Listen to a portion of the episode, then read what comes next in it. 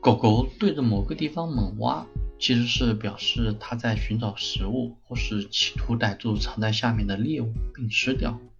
当狩猎犬和小猎犬的嗅觉告诉它们某个地方有目标时，它们就会执着地挖个不停。因此，如果你不想让狗狗把你的花园翻个底朝天的话，就一定要在花园里划出一块专门的地盘。让你的宠物在那里可以肆意的放纵这个无伤大雅的习惯。要是你在下面埋个玩具或骨头什么的，让它挖出来，它一定会兴奋不已。你还可以再次把东西藏好，让狗狗有机会再试试它的运气。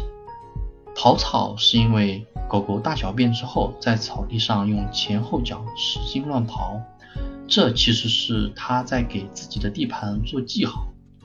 爪子上有它体内腺体分泌的气味，因此狗狗正是用爪子留下的气味和明显被刨乱的草皮来警告其他动物，它已经来过这里了。